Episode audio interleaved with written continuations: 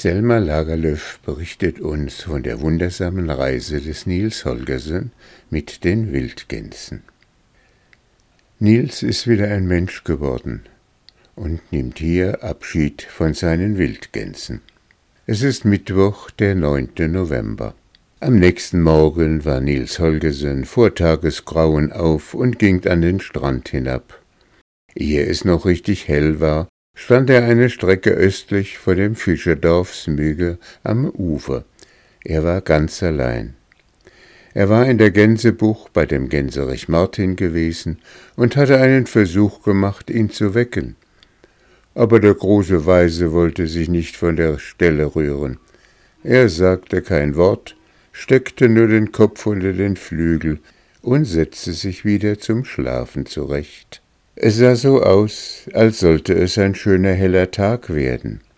Es war fast so schönes Wetter wie an jedem Frühlingstag, als die Wildgänse über Schonen geflogen kamen.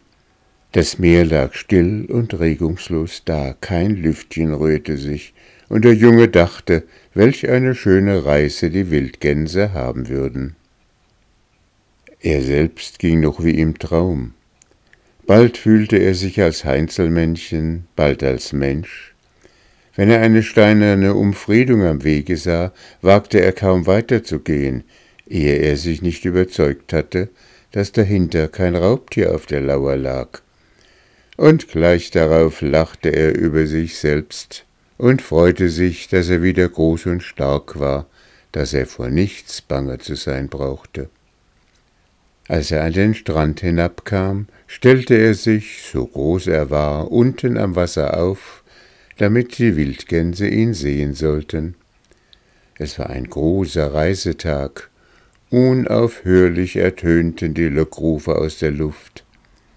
Er lächelte vor sich hin, wenn er daran dachte, dass er ja der Einzige war, der verstand, was die Vögel einander zuriefen.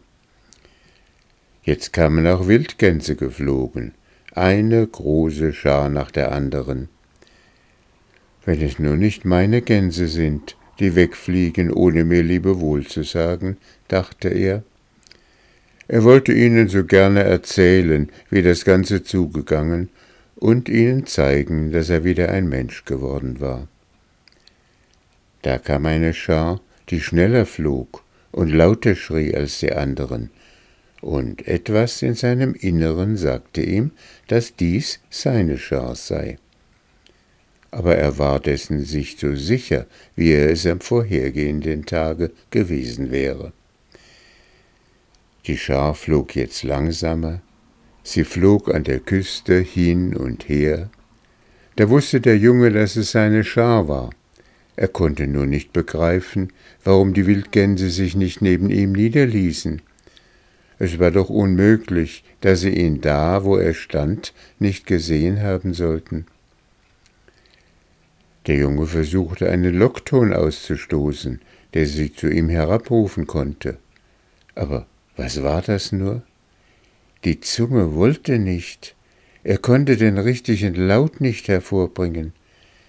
Er hörte Akka oben in der Luft rufen, er verstand aber nicht, was sie sagte. Was ist das nur? Haben die Wildgänse ihre Sprache verändert? dachte er. Er winkte ihnen mit seiner Mütze zu, und er lief am Strande entlang und rief Hier bin ich, wo bist du? Aber das schien sie nur zu beängstigen. Sie hoben die Flügel und flogen übers Meer hinaus. Da wurde ihm die Sache endlich klar. Sie wussten nicht, dass er ein Mensch war, sie konnten ihn nicht erkennen. Und er konnte sie nicht zu sich rufen, weil ein Mensch die Sprache der Vögel nicht sprechen kann. Er konnte sie nicht sprechen und er konnte sie auch nicht verstehen. Obwohl Nils Holgersen so glücklich war, aus seinem Zauberbann erlöst zu sein, fand er es doch bitter, so von seinen guten Kameraden getrennt zu sein. Er setzte sich in den Sand und hielt die Hände vors Gesicht. Was konnte es nützen, ihnen nachzusehen?